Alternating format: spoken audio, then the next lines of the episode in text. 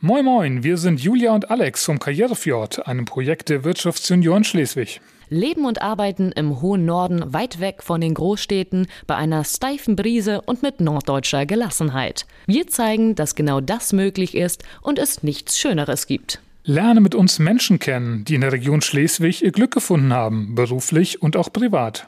Nu geidert los.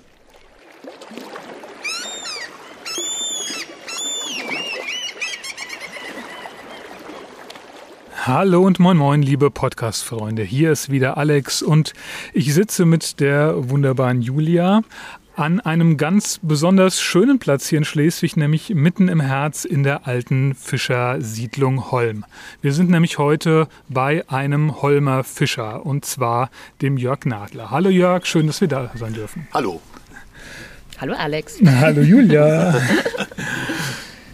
Nach, nachdem wir ja das letzte Mal, ist mir heute so aufgefallen in der Vorbereitung, eine kleine Zeitreise in die Zukunft gemacht haben, nämlich so in die Zukunft des autonomen Fahrens ja. auf dem Wasser, ähm, machen wir heute eine kleine Zeitreise in die Vergangenheit. Als kleinen Teaser schon mal, bitte dranbleiben, ihr werdet erfahren, wie es in Schleswig so vor drei bis 400 Jahren ungefähr war. Ja, und damit wir starten können, würde ich äh, dich, Jörg, jetzt einmal vorstellen. Ich hoffe, es ist alles richtig, sonst korrigiere mich gerne. Jörg Nadler ist 1968 in Wuppertal geboren und hat Berufsabschlüsse als Fischer und Ergotherapeut, wobei das Fischen mehr als deutlich die Leidenschaft gewonnen zu haben scheint. 2002 kommt Jörg Nadler nach Schleswig und wird Inhaber eines kleinen Küstenfischereibetriebes auf dem Schleswiger Holm und wird somit auch Mitglied der traditionsreichen Holmer Fischerzunft zu Schleswig. Schleswig. Sicherlich eine interessante Zeit, als Zugereiste in diese hunderte Jahre alte Tradition einzutreten. Doch dazu sicherlich später mehr. Für Nadler ist die Fischerei aber noch viel mehr als ein Beruf, es ist auch ein Hobby. Seit 1992 beschäftigt er sich mit der Rekonstruktion und Erprobung alter Fischereigeräte von der Steinzeit bis zur Neuzeit. An seinem Wissen lässt er Interessierte teilhaben im Rahmen von Führungen und Veranstaltungen. So kann man sein Handwerk auch bei seinen selbstorganisierten Schleswiger Barocktagen bestaunen staunen. Wir wollen eintauchen in die Fischereigeschichte, den Holm und die Barocktage. Und zwar jetzt. Alles richtig? Soweit schon. Hm? Sehr gut. Gut, dann wollen wir uns ein bisschen aufwärmen. Ähm, haben wir dringend nötig, haben wir gerade schon festgestellt. Und zwar Frage 1 an dich. Wo ist denn dein Lieblingsplatz in und um Schleswig? In und um Schleswig ist tatsächlich unser Garten, unser Haus. Okay. Ja, bei der Lage kein Wunder. Sagen, also, selbst vor dem Haus ist es wunderschön. Wie schön muss es erst hinter dem Haus sein? Genau. Ähm, wenn du essen gehst, wo gibst, gehst du dann am liebsten essen? Gibt es dein Lieblingsrestaurant? Och, da habe ich mehrere. Also ich habe, ähm, ich gehe ganz gerne Mirnien essen, aber auch hier in, in der Altstadt. Es ist im Grunde genommen verteile ich meine Gunst immer nach Laune und Appetit. Du hast aber sicherlich auch viele Kunden an Restaurants, die du mit Fisch belieferst, oder? Und tatsächlich Restaurants nicht so viele. Ah, okay. Hm? Also, das eher Privatkunden? Oder? Das sind meistens Privatkunden, die ich habe. Ein paar gewerbliche Kunden, hauptsächlich Privatkunden und die ernähren mich. Ja, sehr schön. Was ist dann deine Lieblingsveranstaltung, dein Lieblingsevent in und um Schleswig? In und um Schleswig. Ja, ich, ähm, ich habe ja selbst eins äh, kreiert quasi. Das war, ein, Event, war jetzt ein Elfmeter auf den Punkt gelegt und ein, äh, ein, ein, Event, was ich gerne gehabt hätte. So, ich mag im Grunde die verschiedensten Sachen, aber ähm, ja, ich dachte zu dem äh, Zeitpunkt, da wollte ich ganz gerne, ähm, da war eine geschichtliche Lücke, äh, wo es kaum, kaum Veranstaltungen gibt. Und da wollte ich ganz gerne was kreieren. Und das war dann vor, äh, zwei, äh, vor vier Jahren genau das erste Mal. Da hast du die Barocktage erfunden? Ja, okay. erfunden nicht, aber ähm, so initiiert, initiiert veranstaltet, ja. ins Leben gerufen. Ja. Okay. Rückblickend, du bist ja schon viele Jahre jetzt hier. Wie hat sich Schleswig in den letzten zehn Jahren verändert aus deiner Sicht? Ja, Schleswig, es ist ähm, also sagen wir es mal so, ich bin recht traurig, was viele alte Bausubstanz betrifft. Ich liebe, ich wohne selbst in einem Haus, was äh, 225 Jahre alt ist. Und ich finde es sehr, sehr schade, dass Schleswig sehr viele alte Häuser verliert, auch ähm, welche, die vielleicht noch erhalten hätten werden können. Ich kenne das aus den Niederlanden, da werden dann die Fassaden äh, lässt man die Fassaden stehen und erneuert das Haus von hinten. Und ich finde es recht traurig, ähm, die Veränderung, dass im Grunde genommen, ja, Schleswig in den letzten Jahren als Architektur fast nur viereckige Klötze dazu gewonnen hat. Da haben wir ein okay. paar, ja. Das gleiche Bild können wir in Fahrdorf übrigens auch beobachten. Ja, die Werden Häuser, auch sind, immer mehr die Häuser sind austauschbar. Also Ja. wenn ich ins Ruhrgebiet komme, sehen die Häuser ähnlich aus. Und äh, ich mag einfach regionale Häuser, ob jetzt nun hier auf dem Holm. Ich würde mich aber auch über Häuser im, äh, im süddeutschen Stil in Bayern freuen. Aber ich finde so diese austauschbaren Klötze, das äh, ist für mich nichts, was ich zum Wohlbefinden brauche. Ja, ja, hier ist dann natürlich auch echt das ähm, schöner geht's nicht. Hm. Ja, ähm, dann fangen wir jetzt an. Fühlst du dich ganz gut warm? Ich fühle mich ganz kurz warm. Gut. Ja. auch wenn es ein bisschen tröpfelt von oben, haben wir auch noch nicht gehabt im Regen. Das fing, fin, bringt den Fischer nicht aus dem Konzept, haben wir gerade schon beschlossen. Ähm, ja, für mich interessant als jemand, der ja auch aus dem Süden Deutschlands hierher gezogen ist.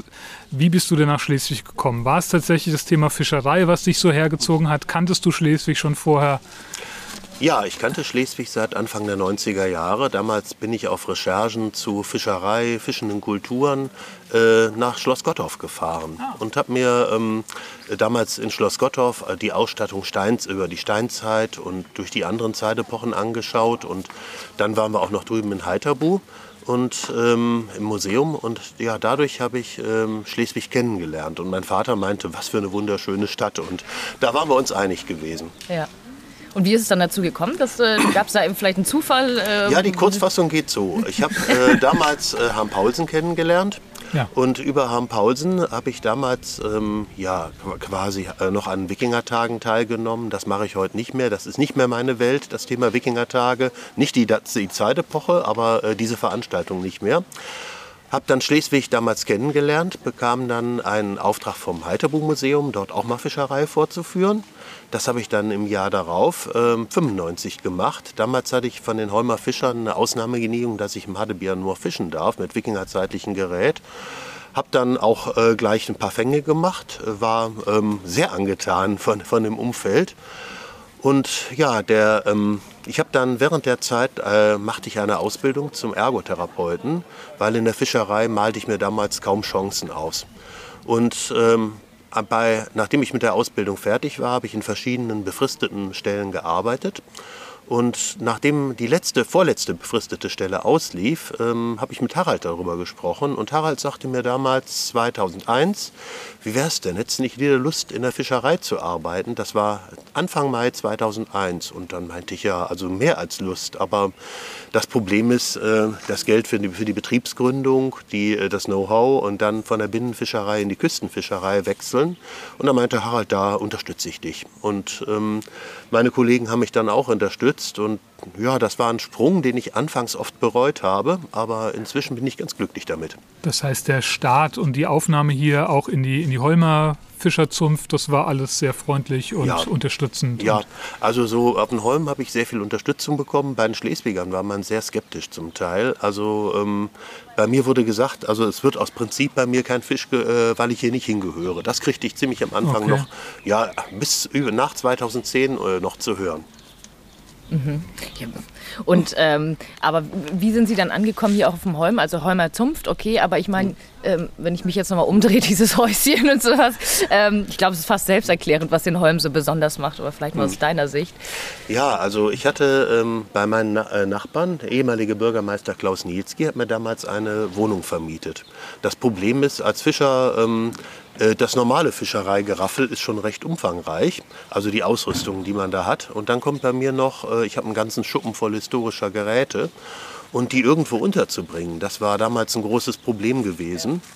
Und ähm, ja, da äh, haben wir dann so über das Hörensagen von äh, Nachbarn, Kollegen, Freunden äh, erzählt bekommen, dass dieses Haus hier zum Verkauf steht. Und ähm, ja, da haben meine Eltern gesagt, sie finden das hier auf den Holm so schön, sie möchten hier auch herziehen und haben genau dieses Haus gekauft. Ja.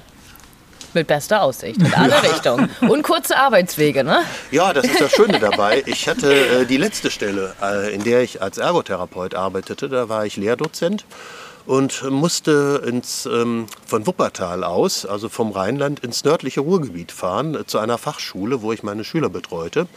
Und dann hatte ich natürlich auch Praktikumsbesuche und ich verbrachte einen halben Tag im Auto gefühlt. Und dann hatte ich abends noch ähm, äh, bis spät in die Nacht ähm, äh, Tests korrigieren, äh, Unterricht vorbereiten.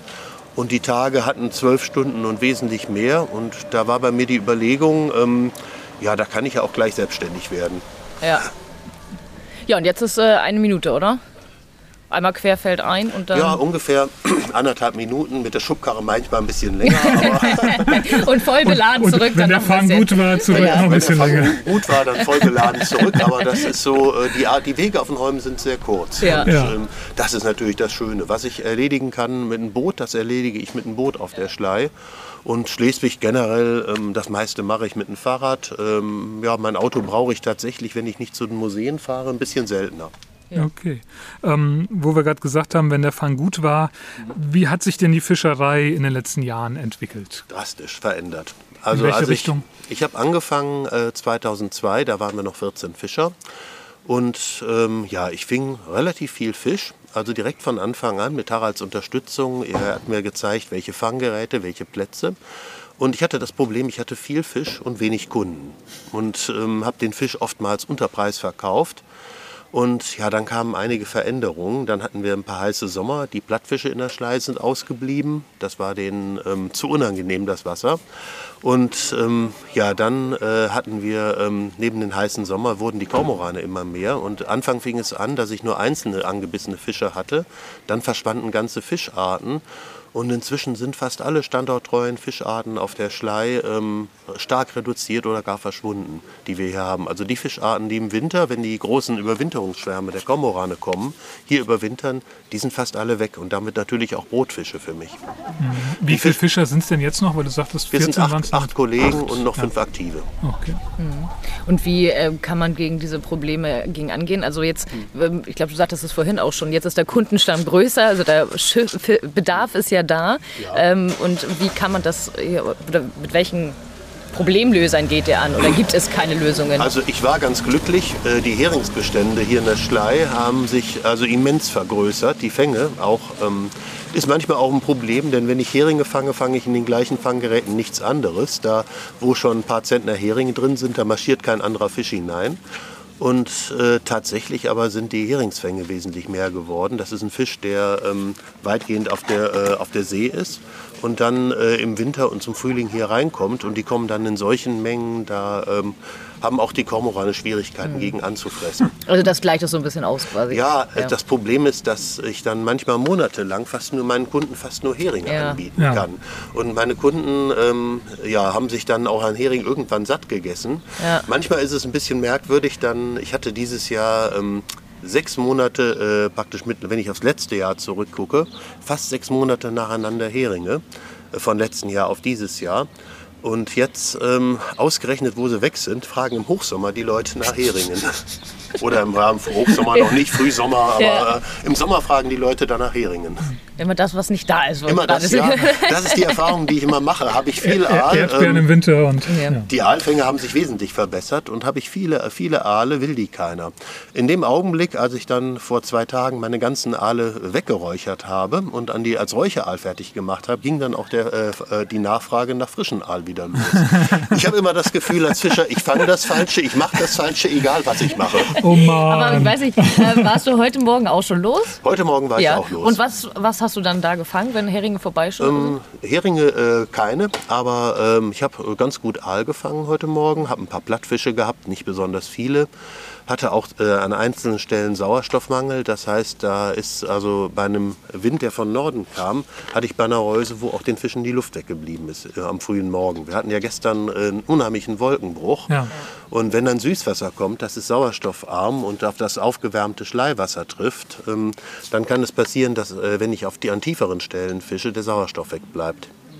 Das ist natürlich eine Sache, wo ich als Fischer ein langes Gesicht mache mit Hutzeinbachleid um jeden Ja. Fisch, der sinnlos dann äh, quasi verendet. ja. Das heißt, den, das ist auch jetzt nicht dein Fang, den kannst du nicht verkaufen. Ja, ich nehme, ich nehme aus der Sache das raus, was ich für mich verwerten kann, aber ich verkaufe Ja. es nicht mehr. Okay, gut. Ähm, wie ist denn eigentlich dein Interesse an, dieser, an diesem geschichtlichen, an dem historischen Teil der Fischerei entstanden? Ja, ich hatte Eltern, die ähm, erstmal sehr reisefreudig waren und zum anderen unglaublich an Kultur interessiert waren. Also meine Eltern, äh, Mutter Lehrerin, Vater Vermessungsingenieur, die reisten gerne. Und ich kann mich so als Kind erinnern, äh, da waren wir im Mittelmeergebiet, irgendwo waren wir auch fast in jedem Land in irgendwelchen Museen drin gewesen. Und ich fand Museen als Kind nie langweilig. Ich sah da Alltagsgegenstände, aber auch Sachen aus, äh, aus fremden äh, Zeiten oder aus fernen Zeiten. Und die habe ich mir angeschaut und ähm, fand das Ganze, ich hätte es gerne mal in Gebrauch gesehen. Dadurch kam das Interesse. Und ja. ähm, irgendwann äh, fand ich so, ich, mich interessierten die einfachen Handwerke, Landwirtschaft, Fischerei, ähm, äh, quasi diese Basisberufe interessierten mich sehr.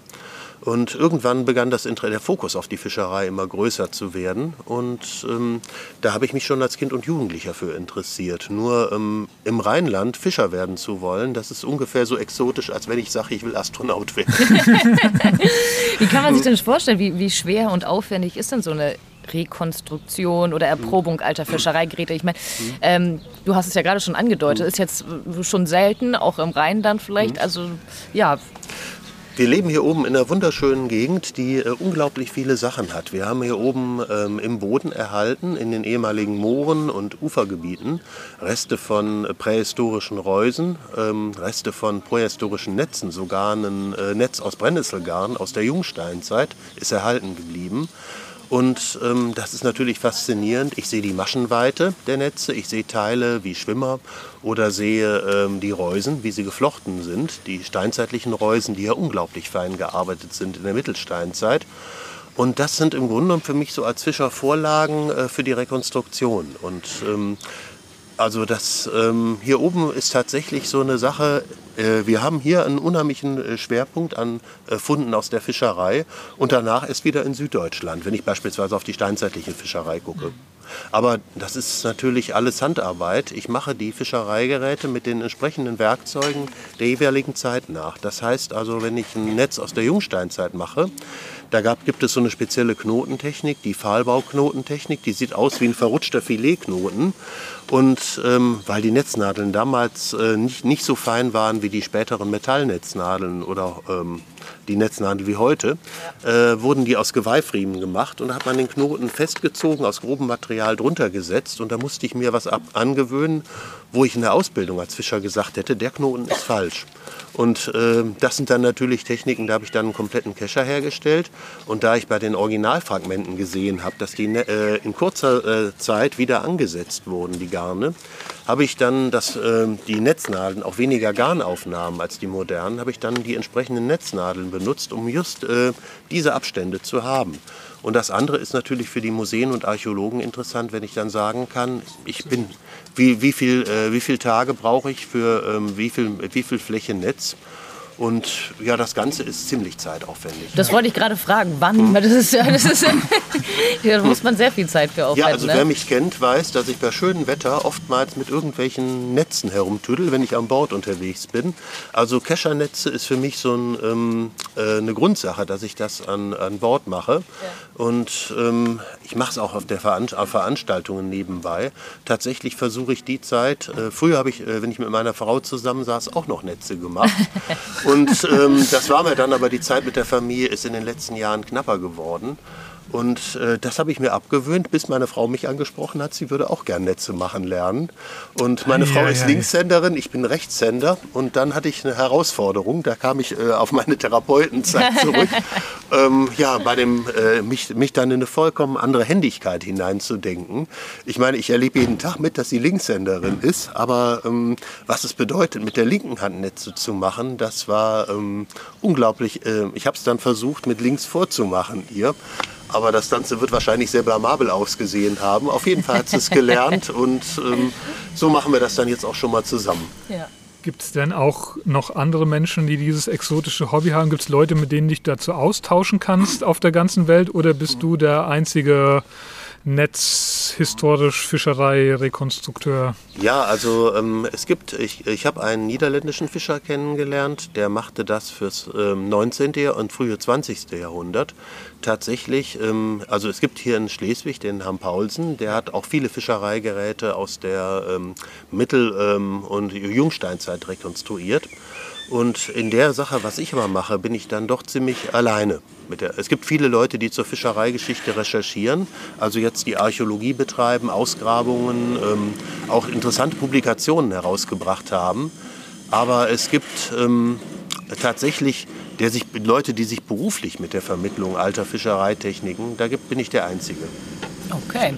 Ähm, und jetzt müssen wir eigentlich, ja, wollen wir eigentlich auch mal diese Barocktage, wie verbindet sich das beides denn, also die Fischerei und die Barocktage? Ja, also im, ich sitze jetzt gerade mit dem Rücken zum Friedhof. Der Friedhof ähm, ist ja hier ähm, praktisch der Friedhof der Holmer Beliebung. 1650 wurde die Beliebung gegründet, also im frühen Hochbarock. Und im Spätbarock 1765 wurde die Holmer Fischerzunft gegründet. Und wenn ich jetzt hier mich so umgucke, drüben ein, auf dem Hausgiebel 1712, da drüben 1760er, 1730er Jahre, tatsächlich haben die ähm, viele von den Häusern auf den Holm ähm, ja, Bauza Baujahre. Ähm, der Barock endete ja äh, 1770, die Barockzeit. Und äh, aus dem ähm, 17. und 18. Jahrhundert, drüben ist auch noch eins, 1664, also Mitte 17. Jahrhundert. Und dann kam ich auf die Idee, ja, das ist ja im Grunde genommen, wir haben in Schleswig äh, Wikingerveranstaltungen, wir hatten auch schon andere äh, Veranstaltungen zu anderen Themen, Mittelaltermärkte, wo ich kein besonderer Freund von bin, denn ich sage mir entweder authentisch oder gar nicht. Und dann ähm, kam ich auf die Idee, ähm, ja, kurz vor, der, äh, vor dem Geburtstag der Schleswiger Fischerzunft. Ähm, die ist ja 2015, 2000, äh, 250 Jahre alt geworden. Kam ich auf die Idee, ja, ich beginne mal mit der Rekonstruktion von Fischereigeräten aus dem 18. Jahrhundert. Recherchiere mal, welche Kleidung haben Fischer getragen, welche Wetterschutzkleidung, welche Boote haben sie benutzt. Und ähm, ja, so, so begann das dann von langer Hand, habe ich das dann vorbereitet. Also auf Und- jeden Fall keinen gelben Ja, Regenmantel. Ne? Das ist also bitte. Ölzeichen. Das Interessante ist, die Ölkleidung ist gar nicht mal so, äh, so weit entfernt von der heutigen. Also die werde ich auf den Barocktagen, werde ich mal eine Ölhose auf jeden Fall auch tragen. Es ist eine Art, ähm, ähm, ja, eine sehr weit geschnittene Hose, damit man keinen äh, nassen Hintern kriegt, aus äh, mit Leinöl, mit so. Speiseleinöl eingestrichenen Leinenmaterial. Deswegen heißt es auch Ölzeug. Ja, das ist, wurde mit oder? pflanzlichem Leinöl. Ja. Ganz wichtig, nicht das Baumarkt. Kein Leinöl Firnis, die Kleidung könnte man durchbrechen, so hart wird das. Sondern Speiseleinöl, das wird an, gerinnt an der Sonne. Also die Kleidung, die ich jetzt einöle, damit sie wasserdicht wird, die muss ich drei, vier Wochen an die Sonne hängen. Oder da, wo noch Licht hinkommt. An der Sonne wird das dann so, so eine Art gummiartige Schicht. Und dann ist die Kleidung tatsächlich wasserdicht. Und ähm, das ist jetzt so eine Sache, die Beweglichkeit. Ich habe auch ein Ölhemd dazu, nach äh, Bild- Abbildungen aus dem 18. Jahrhundert, also so 1740er bis 1770er Jahre, gibt es ein paar schöne Bilder. Und äh, ich habe das Ganze mal bei verschiedenen Jahreszeiten getragen. Im Sommer ist das alles schön flexibel, aber diese Pflanzenfasern und das Öl, das wird im Winter ziemlich hart.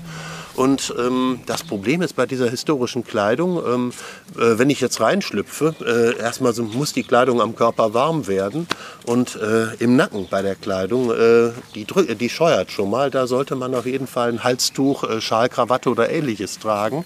Ähm, die Kleidung haben wir damals sowieso, die Hemden Stehkragen gehabt. Auf jeden Fall, das, äh, das ist ein bisschen ungewohnt. Okay.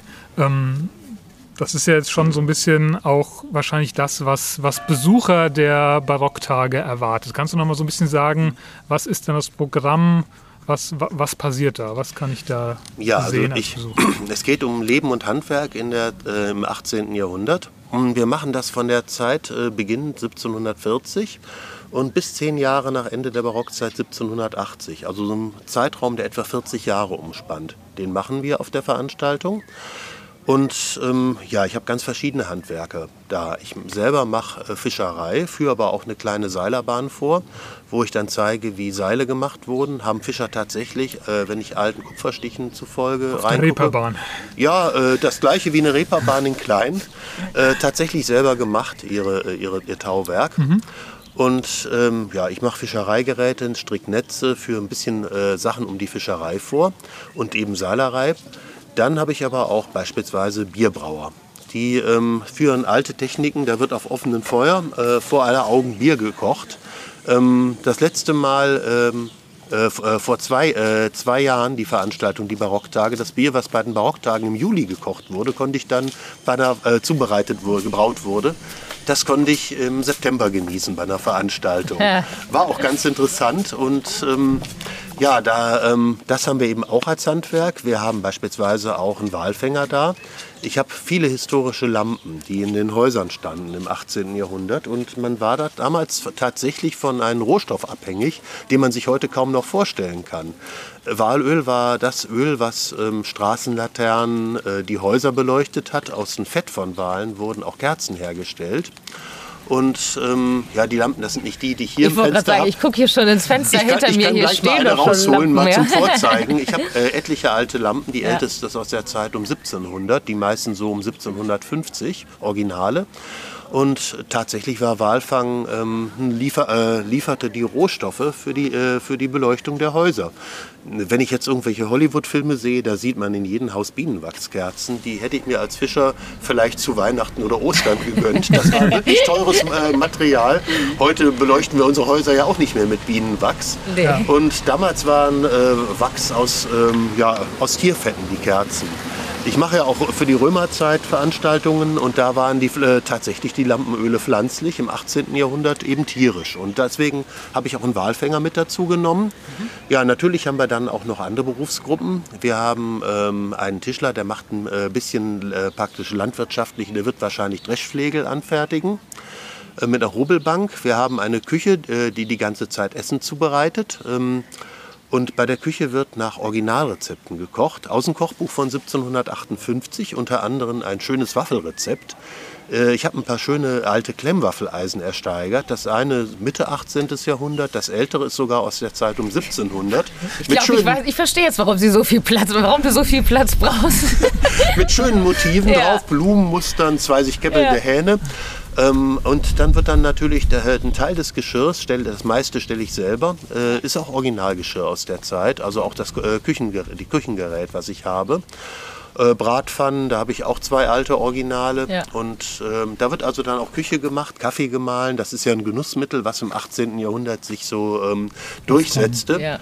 Und, aber wir haben da nicht nur das, wir haben als, ähm, ich trage ja selber eine Brille und im 18. Jahrhundert wurden Brillen auch für die einfache Bevölkerung erschwinglicher und äh, in einigen Kreisen äh, wo, äh, verbreiteten sie sich. Tatsächlich sind das auch die Zeiten, wo die ersten Fischer auf Bildern, aber nur beim Netze reparieren, Brille tragen. Und deswegen haben wir einen Brillenmacher bei der Veranstaltung. Ja, dann haben wir einen Buchbinder dabei, einen Berufsjäger, also damals, ähm, die Jagd war ja äh, Vorrecht des Adels gewesen. Und die Adligen haben, hatten äh, Berufsjäger, die äh, für sie quasi die Reviere beaufsichtigten, teilweise auch gejagt haben. Und äh, war dann irgendwie ähm, in Kriegssituationen gewesen, dann wurden die Berufsjäger auch als Scharfschützen beim Militär, ans Militär ausgeliehen. Tatsächlich war es dann so, dass die Leute, die jetzt ähm, da quasi Jäger waren, dann fürs Militär eben äh, als Scharfschützen arbeiteten. Ja, dann hatten wir, wo ich vom Militär spreche, zwei Lübecker Stadtsoldaten in den Uniformen aus, aus der passenden Zeit dabei, die hier auch ein bisschen was äh, zu der Zeit erzählen. Ja, dann haben wir einen Landvermesser. Der ähm, Landvermessung ist ja damals auch, auch auf See. Ja, das ist, aber wo, und wo findet das alles statt? Also ist es äh, ähm, hier, wo wir jetzt sitzen, ähm, stehen Sie gegebenenfalls? Zwei Handwerksstände oder? kommen vor das Haus und ja. die meisten sind aber auf dem Grundstück unserer Familie. Wir haben hinten noch 70 Meter Grundstück und so. ähm, auf dem Grundstück, da, ähm, da gruppiert sich dann Stand an Stand. Ja. Und ähm, ja, dann geht es hier durch die Tür oder hinten rein? Hier ist eine kleine Pforte. Ja, es geht dann okay. durch die Pforte aufs Grundstück und dann kommen die Stände nacheinander. Wir haben ja. dann auch noch Schneider da, ja. äh, Frauen, die Handarbeiten vorführen, Stickerei, Posa äh, praktisch ähm, Zierknöpfe für die Kleidung, ähm, ähnliches herstellen. Wir haben einen niederländischen Freund, äh, da ist noch nicht ganz sicher, ob er Zinn gießt oder ähm, Kupfer schmiedet. Ähm, kann, äh, vielleicht macht er auch alles beides. Den einen Tag dies, den anderen Tag das. Äh, kommt auch äh, sehr schön an. Ja, Butter wird auch selber gemacht. Das äh, läuft im Küchenbereich. Da haben wir, äh, ich habe ein Butterfass und da wird dann entsprechend die Butter fürs Essen machen zubereitet. Ähm, solche Sachen haben wir. Wir haben auch vornehme Leute da, ähm, einen Textil, äh, einen, einen Händler für ähm, die, die Stoffe der vornehmen Leute. Es ist ja immer so, viele Leute, wenn sie jetzt Leute aus der damaligen Zeit sehen, sagen, das sieht ja schick aus, das ist ja eine sehr gehobene Kleidung. Tatsächlich haben die Leute viel Arbeit und Mühe in die Kleidung reingesteckt, auch die unteren Schichten. Aber wenn ich dann äh, sich ein, ähm, ein Herr Hörerstände neben mich äh, und meine Frau stellt oder eine Frau äh, neben meine Frau in, aus den höheren Gesellschaftsschichten, Sie, äh, sehen die Leute schon die Unterschiede. Das sind also erhebliche Unterschiede, ja. was so Stoffqualitäten betrifft. Es gibt im 18. Jahrhundert beispielsweise, hat man damals Stoffe bedruckt. Das fing an ähm, in Niederlanden und auch in Hamburg gab es den Beruf. Da wurden dann quasi Motive auf die ähm, Kleiderstoffe aus Baumwolle, die durch die Kolonien hierher kamen, äh, gedruckt. Und die wurden dann noch per Hand ausgemalt. Und so konnte sich dann auch die einfachere Gesellschaftsschicht tatsächlich bunt gemusterte Stoffe wie Seide leisten.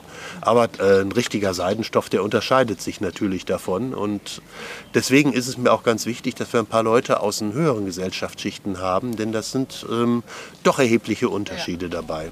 Ja, wann ist es denn soweit? Sagen, genau, das schauen wann, wir uns gerne wann geht's an. Denn wann, los? wann dürfen wir kommen? Wieder, also es geht am Samstag, äh, den 17. Juli los, ja. um 10 Uhr morgens. Ja bis 19 Uhr abends. Und da läuft durchgehend Programm. Ja. Und am Sonntag, den 18. Juli. Das ist ja schon in vielen Tagen. Müssen wir uns beeilen ja. mit der Online-Stellung, Alex. genau. Du musst ganz schnell gehen. Ja, also wir haben auf jeden Fall gemerkt, dass da sehr, sehr viel geschichtliches Wissen hintersteckt und es ist auf jeden Fall empfehlenswert, mal vorbeizuschauen. Mhm. Ähm, Nochmal eine andere Frage zurück zum, zur Fischerei. Also so wie du sie jetzt heute auch beruflich auslebst. Was wünschst du dir für das Fischereihandwerk für die nächsten Jahre, Jahrzehnte?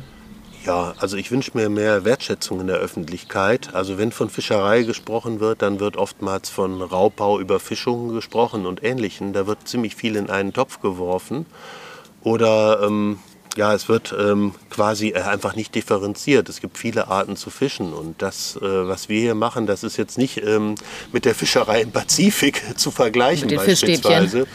Ja, und ich wünsche mir einfach für diesen schönen alten Beruf mehr Wertschätzung. Auch die Möglichkeit, dass es äh, Chancen für jüngere Leute gibt, ähm, dass die ähm, jüngeren Leute wieder in den Beruf kommen. Denn ich bin der drittjüngste mit 53 Jahren und das ist nicht so.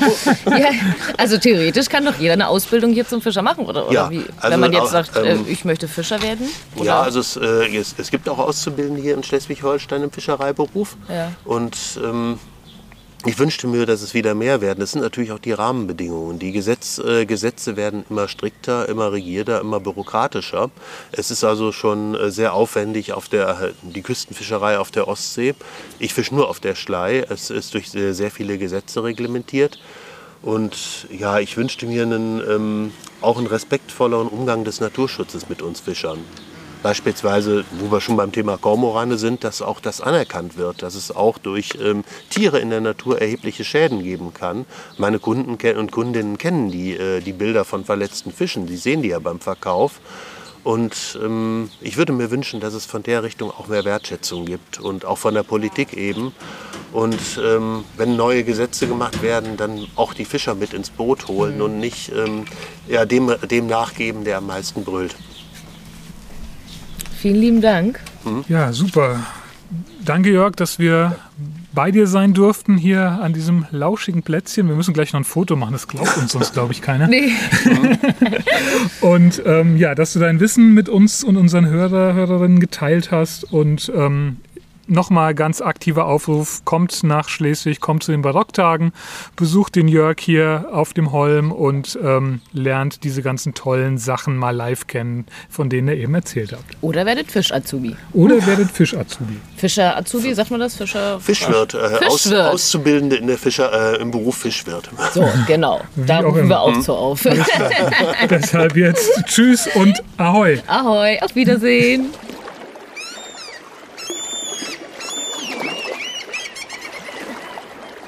Das war eine neue Folge des Karrierefjord Podcasts. Einem Projekt der Wirtschaftsjunioren Schleswig. Wir freuen uns über euer Feedback, Anregungen und Empfehlungen für zukünftige Gesprächspartner. In diesem Sinne, ahoi und bis zum nächsten Mal.